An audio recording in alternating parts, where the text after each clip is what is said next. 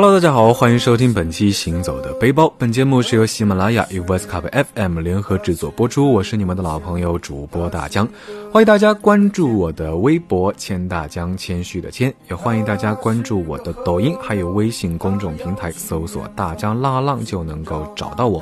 当然，欢迎你扫描节目介绍里面的二维码，加我的微信，加入我的微信粉丝群，会有不定期的粉丝福利活动。二零二零，我们接着浪起来。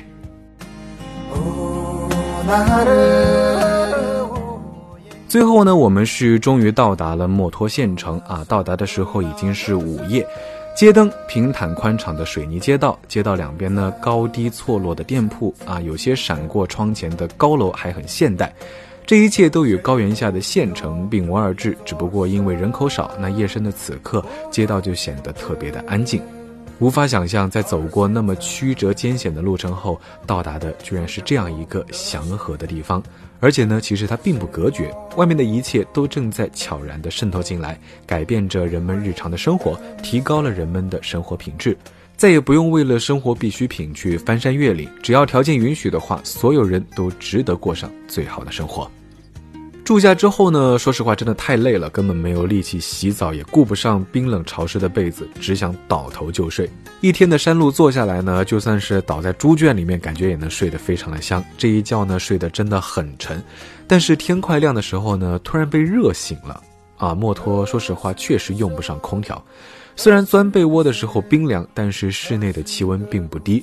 印度洋的暖湿气流呢，在冬天也非常的汹涌，把墨脱包裹的暖暖的，跟回南天一样。想起有次十一月初在拉康啊，晚上真的是特别的冷。虽然小旅馆的地暖很给力，床头呢一直吹着暖风，但是还是隐隐约约的感觉到暖风的背后是深深的寒意。早上起来走出旅馆的时候呢，迎面的冷风吹的是瑟瑟发抖。山南也是西藏的低海拔区域，拉康呢是山南海拔最低的地方。当然，这些都是相对而言。这些相对而言的低海拔呢，仍然能够让你感觉到真实的高处不胜寒。那这个寒呢，不是修辞，它就是生硬的冰冷刺骨。墨脱呢没有相对而言，墨脱呢就是妥妥的温暖如春。雅鲁藏布江大峡谷谷底的温暖十分厚重，即便是喜马拉雅山顶级的高冷也无法穿透。也许是喜马拉雅山太高，而雅鲁藏布江大峡谷太深，让高冷鞭长莫及。第二天一早，打开窗户啊，窗外是云雾缭绕，仙气飘飘。云雾下的街道呢，像水洗过一样干净水灵。那之前看过很多徒步墨脱的帖子，都提到了走进墨脱之后的惊喜，提到墨脱超出想象的美。此刻呢，窗外的仙境依然是让墨脱来的猝不及防。听说与亲历是完全不同的感受。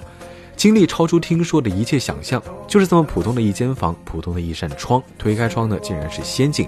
原来仙境真实的呈现在眼前，是如此的朴实无华。此刻呢，我静静地看着仙境啊，仙境静静的包容着我。不时有薄如蚕丝的云从窗前飘过，微风里面带着丝丝云的气息。远处的云在街道、房屋、山腰缭绕着。缓慢地浮动着，云与视线平齐，就好像飞机在云端的时候，你打开了舱门，走进了云海。当然，这只是想象，现实里这样的事情根本不允许发生。但是说实话，现在窗外这些飘着的云雾，啊，让我们真的有一种打开机舱门走出云海的真实感，非常的奇妙。鸟叫声，风吹着植物的叶子的摩擦声，峡谷里河水的冲刷声，这些是高原上完全不同于别处的另一个全新的世界。所有的一切呢，都是高原上异于他处的全新面孔。这些情景颠覆了我对高原的固有印象。为了全面了解墨脱这个神秘的地方呢，我们接下来准备去的地方就是墨脱门洛历史文化遗产博物馆。博物馆位于县城的西边，是一栋梯形的小楼，里面有三层的展厅，陈列着墨脱刚刚过去的通车前的历史以及更久远的渊源。墙上呢贴满了照片和悬挂的实物，墙边呢有许多小型的雕塑和沙盘，呈现曾经的生活场景。一些生活用品、劳动工具呢也摆放在墙边。我们一层一层的往上看，逐一走过这些图片和实物。因为通了公路，眼前的这些生活用品、劳动工具正在退出墨脱人的日常生活。以后呢，会越来越远离墨脱的生活，最终成为曾经的历史。墨脱的后人们呢，需要通过这样的陈列的图片和实物去了解墨脱的过去。一切都在全新的改变中失去了原来的模样。人类的历史其实就是这样走过来的。墨脱的先民在选择适宜的生存环境方面呢，说实话，真是充满着大智慧。这里降雨丰沛，频发的山洪速流呢，又随地形凹步走向冲击山路，形成深切的雨裂冲沟，自然构成了排洪疏涝系统等等。这些因素使得台坎地成为人类天然良好的生存平台。墨脱县县城呢，是域内流水侵蚀地貌最大的台坎坡地。也是居高不居低、依山不靠山、傍水不进水的选址典型。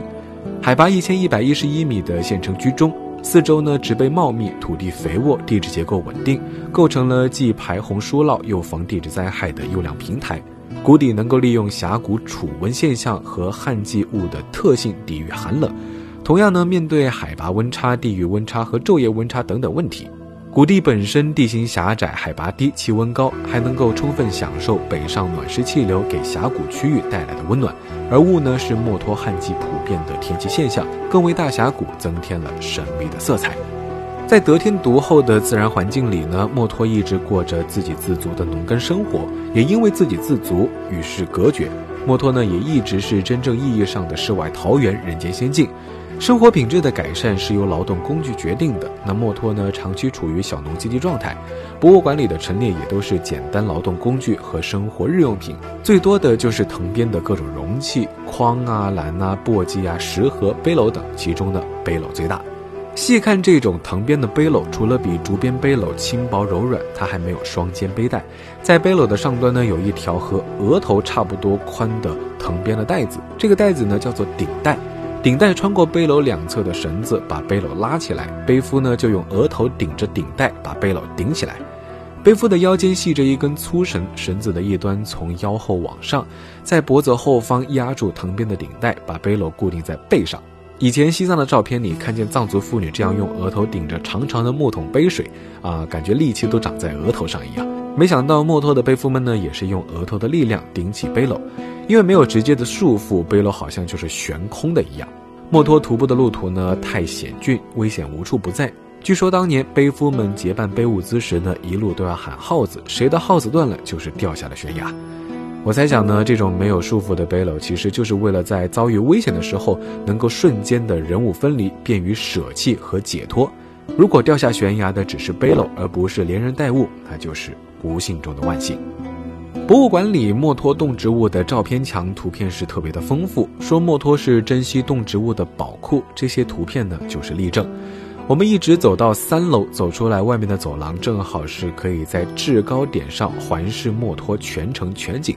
走廊外云雾飘飘，从雅鲁藏布江的江面，从峡谷台坎上的墨脱城区，云雾浓郁散漫的漂浮着，置身其中。天空下起了小雨，蒙蒙的细雨能，让云雾更加的湿润，但是云雾依然漂浮在细雨之中。